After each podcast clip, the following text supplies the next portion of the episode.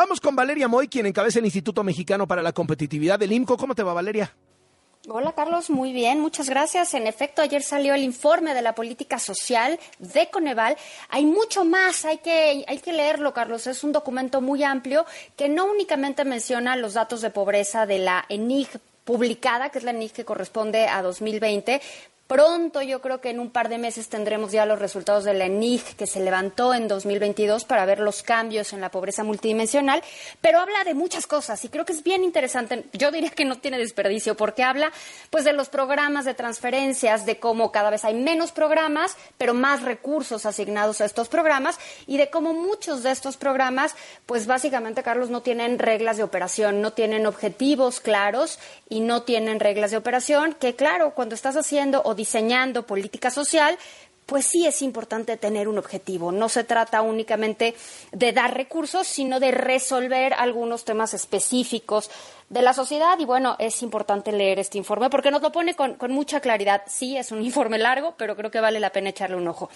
Carlos, ayer el secretario de Hacienda, en un evento de NAFIN y de Banco Mext, pues habló que dijo, y dijo claramente que este año íbamos a crecer más de 3%. ¿Qué es más? Él había puesto, se ha puesto en los criterios de política económica para el paquete económico de 2023 que México iba a crecer 3%. Y él dijo que incluso cree que vamos a crecer más de 3%, y la único, el único escenario en el que él vislumbra que no crecería México ese 3% es si hubiera una recesión global muy importante. Hay que decir, Carlos, que todas las expectativas de crecimiento hasta este momento están por debajo de 3%. O sea, el único que trae una expectativa de crecimiento para México para este año de 3%, el único es la Secretaría de Hacienda.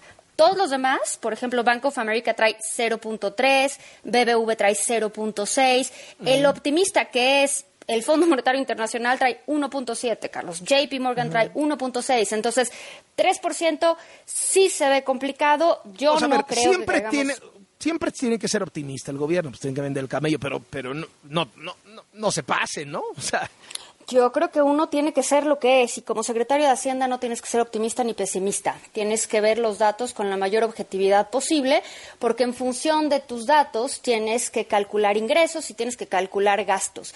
Entonces, esto no se trata de ver el vaso medio lleno o ver el vaso medio... O sea, no es una cosa de opinión, Carlos. Esto eres la Secretaría de Hacienda. Tienes que hacer el cálculo como lo tengas que hacer. Entonces, más que, ay, pues es que Hacienda tiene que ser optimista, tiene que ser pesimista. No, Hacienda tiene que ser responsable. Y en este caso, pues este 3% a mí me parece que es irresponsable, esta sí es opinión, porque pues con este estimado calculas los ingresos. Entonces, bueno, pues si vamos a crecer 3%, entonces nuestros ingresos serán como si el país, si el pastel creciera 3%, cuando no hay ni un solo estimado que indique que México va a crecer esa magnitud. Yo creo que este año México crecerá alrededor del 1, 1,5, pero de ahí a brincarme al 3, pues sí es el doble, ¿no? Entonces, bueno, creo que, bueno, ayer lo dijo el secretario de Hacienda, así que pues ojalá, ¿no? Ahora sí que ojalá se le haga. Yo lo veo difícil y creo que todo el mundo lo ve difícil. Ojalá nos equivocamos todos y sí crezcamos 3%. En otro frente comercial, Carlos, bueno, ya tenemos un frente comercial que es el, bueno, varios, el del maíz que comentábamos esta semana. Pleitos, ajá. ¿Ves que los pleitos uno tras otro. Ya viste que sacó México este nuevo decreto que sustituye al anterior, donde dice que la prohibición para importar maíz transgénico, hay que decir que prácticamente todo el maíz, el, todo el maíz amarillo de Estados Unidos, casi todo es transgénico. Transgénico no quiere decir nocivo ni tóxico ni nada, simplemente quiere decir que se usa con semillas genéticamente modificadas. Entonces, que México iba a prohibir la importación de ese maíz, pero solo el que era para consumo humano y que el que era para consumo animal que pues si uno piensa, Carlos, al final del día es consumo humano, ¿no? Porque si se va ganado, pues Por es vía para que te lo comas. Si se va almidón, pues al final del día es para que te lo comas. Si se va harinas, pues al final del día te lo comerás. Entonces, pues se vuelve una cosa muy extraña. Eh, y lo que dijo ya los representantes de los productores de maíz, la Asociación Nacional de Productores de Maíz, eh, su representante llamado Tom Hack, dijo que no, que esto viola el TEMEC, que esto es muy grave, y le solicitan a Estados Unidos, al gobierno norteamericano, que abra un proceso de consultas. El tema que argumentan es que la decisión de México, más allá si México prohíbe la importación para consumo humano o para ganado o para almidones o para lo que tú quieras, es lo que ellos dicen es México no está tomando decisiones basadas en ciencia como está estipulado en el TEMEC. Más allá de que se prohíba un grupo o un grupote de importación, es no, no es el monto, es la decisión en sí que no está basada en ciencia y en ese sentido, pues ahí ya estamos en otra línea para abrir otro proceso de consultas. Y otra cosa que sucedió ayer interesante, te acordarás, Carlos, cuando el presidente Trump dijo y se le ocurrió poner aranceles con motivo de seguridad nacional. Entonces, durante un buen rato le puso aranceles al acero mexicano como pretexto argumentando la seguridad nacional, que ni al caso, pero los puso en ese momento hace ya unos años. Después esos aranceles se levantaron, justo cuando ya se estaba por firmar el TEMEC, se levantaron, el, el primer ministro canadiense dijo que él no lo iba a firmar a menos que se levantaran los aranceles, se levantaron los aranceles, pero se firmó ahí un pequeño acuerdo y en ese acuerdo lo que dice es que Estados Unidos se reserva el derecho de volver a poner el arancel en caso de que vuelvan a importar demasiado de México. ¿Y qué crees? Pues que ayer ya los productores de acero dijeron, oye, pues ahora sí estamos otra vez comprándole demasiado acero a México. Buscaron a sus representantes, a sus senadores, y 14 senadores estadounidenses firmaron una carta dirigida a Gina Raimondo, la secretaria de Comercio, y a Catherine Tai, la representante de la oficina comercial, diciéndole, no, no, no vamos a permitir esto.